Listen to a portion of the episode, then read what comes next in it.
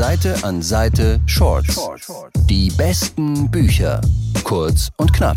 Hallo und herzlich willkommen zu einer neuen Folge von Seite an Seite Shorts. Ich bin Andrea und heute ist wieder Patrick bei mir zu Gast. Grüß dich. Hallo, hallo.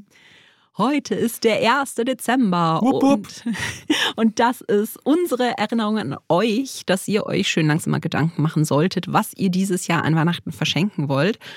Und ähm, ich leiste meinen Beitrag heute mit drei ganz tollen, buchigen Geschenketipps. Machen jetzt dadurch gleich drei Türchen auf in unserem Seite an Seite Adventskalender. Oh ja, das ist Ein schönes schön. Bild. Weißt du, was ich mal gesehen habe? Das fand ich wirklich cool. Da hat sich einer am 1. Dezember 24 Adventskalender aufgehängt, dass er jeden Tag, jede Stunde ein Türchen aufmachen kann. Das ist brillant. Das, das Kostenspielig, aber brillant. ja, das müssten wir erst mal schaffen hier, aber Ich glaube, ich habe gar nicht so viel Platz an meiner Wand. es ging eigentlich auf dem Foto.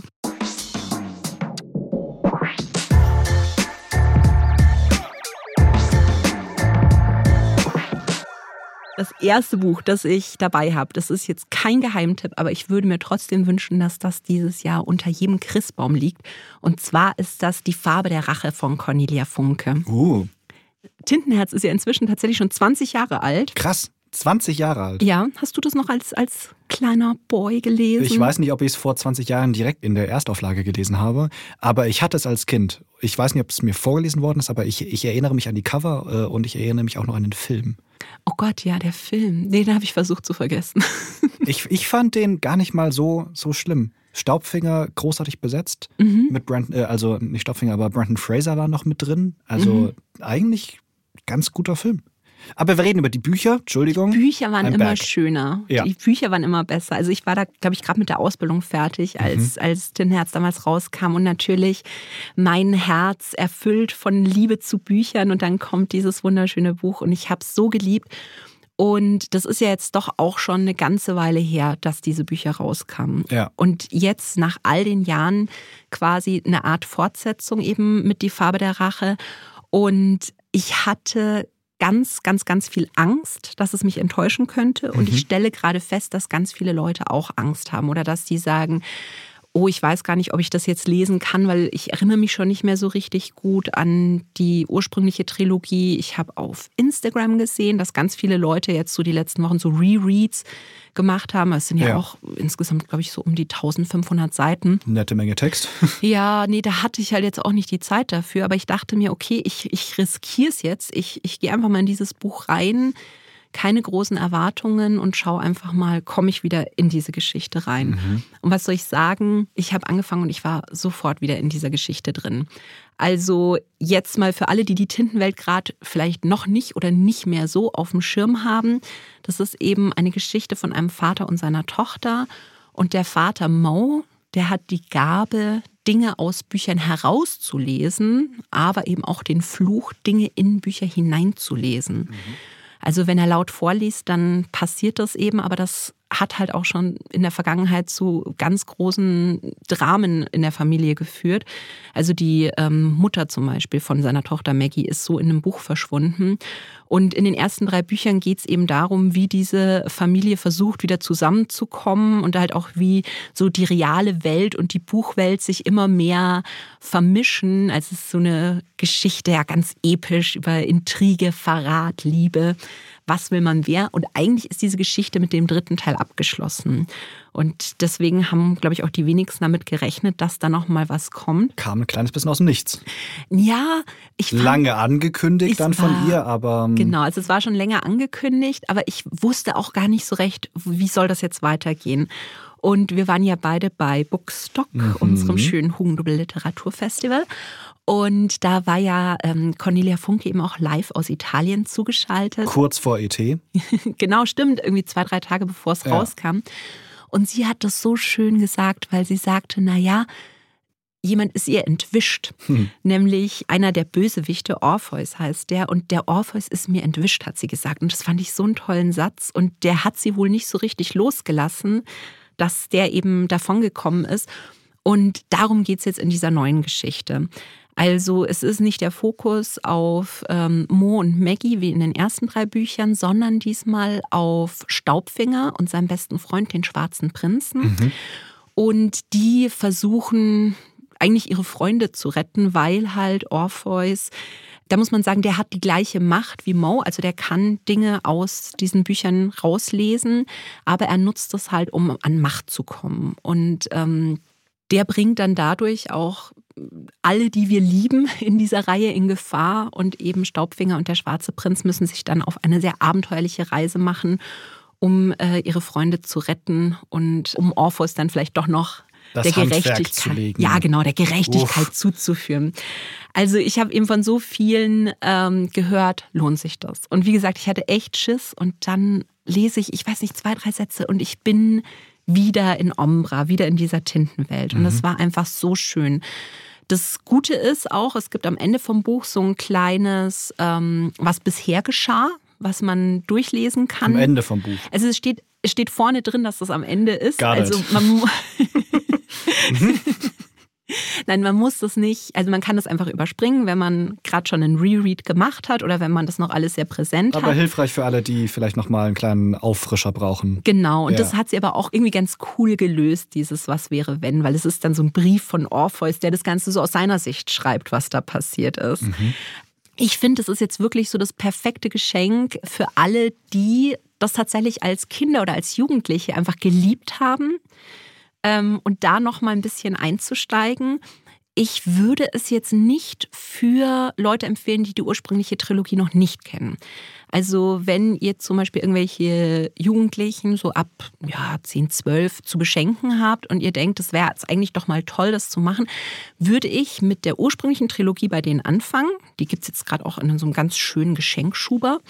Und dann kann man sich zum Beispiel selber die Farbe der Rache wünschen oder es sich selber schenken. Und dann kann man das so als Familien. Ein Familiengeschenk, so- schlau Ja. gelöst. Genau, nee, da hat dann jeder was davon. Schön. Und also hat mich wirklich überzeugt und es ist so eine schöne Möglichkeit, dann auch mal zusammen in diese Welt einzutauchen. Ja. Wenn du eine Figur aus einem Buch herauslesen könntest, Oh, wer würde das sein? Oder äh, eine Figur, ein, ein Objekt, ein Gegenstand? egal welcher. Oh, Ja. Du hast jetzt die Macht. Die Macht ist mit dir. oh mein Gott, was würde ich tun, was würde ich tun? Äh, Mein erster Gedanke, der war jetzt total irre, das wäre erstmal Smaug rauszulesen. Aus dem Hobbit. Okay, Äh, kleiner Drache im, im Garten äh, kann, naja, es kann ist nicht halt kein schaden. so ein kleiner Drache. Ich dachte mir einfach, das wird meinen Sohn bestimmt freuen. also, da, da, das ist der erste Das- Gedanke, den du hattest. Ja, du hättest irgend- gerne Smaug für deinen Sohn. ja, ich dachte mir, das ist bestimmt lustig irgendwie, aber dann dachte ich mir, Smaug ist vielleicht nicht die beste, die, die beste So, so Wahl. von Spielgefährten her rankt er jetzt nicht so ganz auf der Platz 1, Oh mein Gott. Okay, Halb geil. Oberbayern wird niedergebrannt und ich bin schuld. aber dein Sohn hat Spaß. Na, ich muss noch mal überlegen. Aber wahrscheinlich schon. Ja, nein, oh Gott, warum sage ich es nicht gleich? Fuchur. Auch, Fuchur, auch ein Drache. auch ein Drache, aber lange nicht so gefährlich. Wesentlich süßerer Drache. Also ja, ich würde mir auf jeden Fall einen Drachen holen und hoffentlich denke ich rechtzeitig dran, mir Fuchur zu holen und nicht äh, Smaug. Das ist ganz spannend. Ich hatte auch, äh, ich war direkt bei Herr der Ringe und ich hätte gerne Rivendell. Achso, den Ähm, Ort direkt. Den, den Ort gerne Uh. auch mitsamt aller Elfen, aber das, das ist so ein, das wäre so ein Sehnsuchtsort. Das, da würde ich mich zu Hause fühlen. Das wäre schön.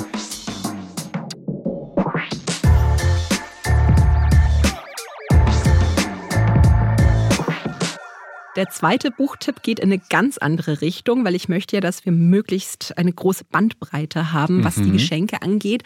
Und zwar ist das von Elisabeth Sandmann Porträt auf grüner Wandfarbe. Aha, so, so. Ja, nein, das ist ähm, so eine richtig schöne Familiengeschichte, so ein richtiger Schmöker für Fans von AutorInnen wie zum Beispiel äh, Daniel Speck oder Carmen Korn. Also wirklich epische Familiengeschichte, umspannt, ja, fast ein ganzes Jahrhundert eigentlich und ähm, hat mir richtig gut gefallen. Also es geht um Gwen. Die lebt Anfang der 90er Jahre in London, ist Übersetzerin, hat gerade ihren Job gekündigt und da ruft sie ihre Tante Lilly an, zu der sie auch ein ganz enges Verhältnis hat und die sagt, Mensch, du, jetzt ist doch die Mauer gefallen und lass uns doch mal nach Ostdeutschland reisen, lass uns doch mal Berlin anschauen und bei der Gelegenheit lass uns doch auch nach Köslin fahren. Und Köslin, das heißt inzwischen anders, aber ich kann es nicht richtig aussprechen, das ist eben ein Ort im heutigen Polen, was halt Pommern war. Und da hatte eben der Vater von Lilly, also der Großvater von Gwen, einen großen Gutshof. Und da hat sich halt sehr viel von der Familiengeschichte dort eigentlich äh, zugetragen. Und als Gwen das dann so ihren Tanten und Onkeln ein bisschen erzählt, da, da brechen gefühlt alle Dämme. Und man muss auch sagen, Gwen hat sich vorher gar nicht für die Familiengeschichte interessiert. Mhm. Also ihre Mutter ist auch relativ äh, früh gestorben und da hatte sie noch gar nicht so das Interesse mit ihrer. Kein Bezug. Nee, ja. Also sie hat schon ein gutes Verhältnis zu ihren Tanten und Onkeln, aber da kam nie so viel. Und in dem Moment, wo sie sagt, hey, ich werde nach Köstlin fahren, ich werde in die DDR fahren, also oder in die ehemalige DDR dann zu dem Zeitpunkt, da, da kommen alle aus allen Ecken und äh, haben dann plötzlich irgendwelche Aufzeichnungen, irgendwelche Briefe und irgendwelche Aufträge auch für Gwen. Die sagen dann, ja, wenn du dahin fährst, dann musst du unbedingt schauen, ob das noch da ist. Ich habe da mal was vergraben, kannst du mal gucken, ob das noch da ist. Also okay. Ist, ja, ja, also es wird wirklich, ganz ehrlich, es hat mich teilweise vom Erzählrhythmus her an Point-and-Click-Adventure erinnert. Es, es, es, klang auch gerade so nach so einem Nebenquest, den ja, man noch ja. so machen kann. Ja, ja, wenn du in den Ort kommst, ja. schau auf das große Ausrufezeichen, das äh, irgendwo schwebt. Es ist tatsächlich und so. Und etwas aus. Es ist tatsächlich so. Also Wie wenn lustig. du in den Hof kommst, dann an der Stelle, wo du die Tauben gurren hörst, habe ich ein V in die Mauer geritzt und Wie da ist. Mystisch. Es ist wirklich so. Aber das Coole ist, während du das liest, du denkst dir immer, was, was wollen die denn alle? Und die Aha. sind auch ähm, ziemlich geheimniskrämerisch, was das angeht. Aber du begreifst, dass irgendwie im Zentrum dieser Familie irgendein richtig krasses Geheimnis stehen muss, über das niemand redet. Aber jeder hat so ein bisschen seinen Teil, den er beizutragen hat. Und während halt Gwen diese ganzen Briefe liest, diese ganzen Aufzeichnungen, Tagebücher, diese Orte besucht, ergibt sich halt dann nach und nach so ein Gesamtbild. Mhm. Und es war wirklich so, so spannend. Also, weil man halt als Leserin wirklich die ganze Zeit selber am Mitfiebern und am Mitraten ist. Und ich fand es einfach richtig spannend. Also wenn man so zum Beispiel Stay Away from Gretchen mochte, was ja in den letzten Jahren auch so ein, so ein Bestseller war. Mhm. Aber ich finde, Porträt auf grüner Wandfarbe ist noch nicht so bekannt wie die anderen Bücher vielleicht so in dieser Familiensaga-Richtung. Und da ist es ein ganz tolles Geschenk eben für die, die in die Richtung lesen, aber vielleicht auch schon sehr viel gelesen haben und das noch nicht kennen. Also war wirklich wie eine Mischung aus, ja, Familiensaga, Krimi und vielleicht auch ein bisschen wie so ein Point-and-Click-Adventure. Schönes Buch. Ich sage jetzt nicht, wem ich das vielleicht schenken werde. Nee, auf keinen Fall. Ja. Und das Coole ist, was ich nochmal besonders schön finde, ist, dass auch Kunst immer wieder eine Rolle spielt. Mhm. Und ich bin ja so ein Kunstnerd. Und diese Familie hatte eben auch Kunstwerke und wo Vergraben. Sind, ja, ja, ja, wo sind die alle abgeblieben? Also so, es ist wirklich cool.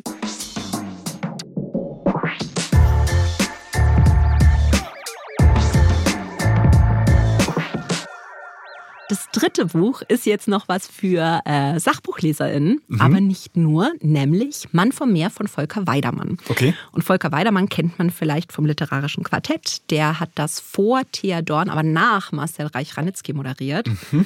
Und ähm, der schreibt Sachbücher wie zum Beispiel Ostende kennt man von ihm oder Träumer. Und ganz ehrlich, der schreibt die immer so schön und literarisch, der könnte auch das Telefonbuch von München als Roman schreiben und ich würde es lesen, mhm. weil er wirklich einfach so eine wahnsinnig schöne Art hat, einfach zu schreiben. Immer so ein bisschen humorvoll, literarisch und informativ. Einfach schön. Ich.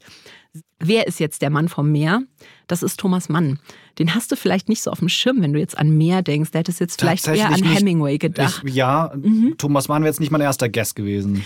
Ja, der Untertitel ist Thomas Mann und die Liebe seines Lebens. Und das wer, Meer. Ja, weil wer sich ein bisschen mit Thomas Mann beschäftigt hat, der weiß, dass das mit der Liebe und Thomas Mann so ein bisschen. Schwierig. Ja, ja, schwierig war, aber das Meer, das war eine Konstante in seinem Leben, zu der er auch immer wieder zurückgekehrt ist, sowohl im echten Leben als auch eben in der Literatur. Mhm. Und das Buch, das ähm, beschreibt halt einfach so ein bisschen die Beziehung von Thomas Mann zum Meer. Und ich muss jetzt ganz ehrlich sagen, dass ich nicht so ein riesen Thomas Mann-Fan bin. Ich habe jetzt auch keine absolute Abneigung gegen ihn, aber ich verstehe, dass man ähm, Thomas Mann heutzutage auch durchaus kritisch sehen kann. Ja. Und das Schöne an dem Buch finde ich, es ist halt wirklich so ein, so ein Familienepos. Also es beginnt auch mit seiner Mutter, die äh, aus Brasilien kam. und welche Rolle eben sie in seinem Leben gespielt hat, der Vater, der Bruder, wie das halt alles so zusammenhängt und eben auch immer wieder das Meer. Und das Tolle ist, glaube ich, an dem Buch, dass es Volker Weidermann schafft, diese ganzen schwierigen Themen aber auch zu nehmen, wie zum Beispiel seine ja, Homosexualität, Bisexualität, we don't know. Mhm. Und das aber alles anzusprechen, auch diese Tod in Venedig-Geschichte mit diesem sehr jungen Jungen, dass er das doch alles sehr gut und zeitgemäß einordnet ohne dabei jetzt irgendwie Thomas Mann komplett runterzumachen, sondern dass er ihm wirklich versucht, so in seine Psyche einzusteigen. Ein ehrlicher Blick auf den Menschen. Auf jeden Fall. Und auch wenn ich jetzt, wie gesagt, kein riesen Thomas Mann-Fan bin, habe ich das Buch als eine totale Bereicherung empfunden. Also ich würde sagen, das ist wirklich ein super Geschenk für alle LeserInnen, die gerne Sachbücher lesen, aber nicht nur, weil es ist eben auch sehr, sehr literarisch. Leute, die auch gerne geschichtliche Themen lesen, weil es hat ja wirklich eine, eine ganz große Bandbreite. Und ja, wie gesagt, ihr müsst kein Thomas Mann-Fan sein, weil Volker Weidermann-Fan sein, das reicht. Und der schreibt wirklich unfassbar schöne Sachbücher. Für wen würdest du das jetzt als Geschenk empfehlen? Leute, die gerne Biografien lesen, Leute, die Meeresfans sind. Was ist so da die perfekte Schnittmenge? Ja, ich glaube schon eher bei den Biografien, mhm. aber halt tatsächlich auch Leute, die gerne Literatur lesen. Interessierte Liter Literaten. Ja, nein, weil es, ist, es liest sich wie ein Roman, es liest sich nicht wie ein Sachbuch. Mhm. Und das Coole ist, man muss auch nicht alles von Thomas Mann gelesen haben, weil klar hilft es ein bisschen und manchmal sind das auch so ein bisschen Easter Eggs, wenn man, wenn man das Buch schon gelesen hat. Aber Volker Weidermann erklärt das auch eigentlich nicht immer ganz gut. Und es stehen nicht so sehr die Werke im Vordergrund, sondern einfach wirklich in welche Gemütsverfassung Thomas Mann die vielleicht geschrieben hat, an welchem Punkt in seinem Leben, wie es da gerade in ihm ausgeschaut hat. Mhm. Und dann begreift man vielleicht auch ein bisschen besser, warum manche Bücher so sind, wie sie sind. Und das fand ich wirklich sehr bereichernd. Seite an Seite Shorts. Die besten Bücher. Kurz und knapp.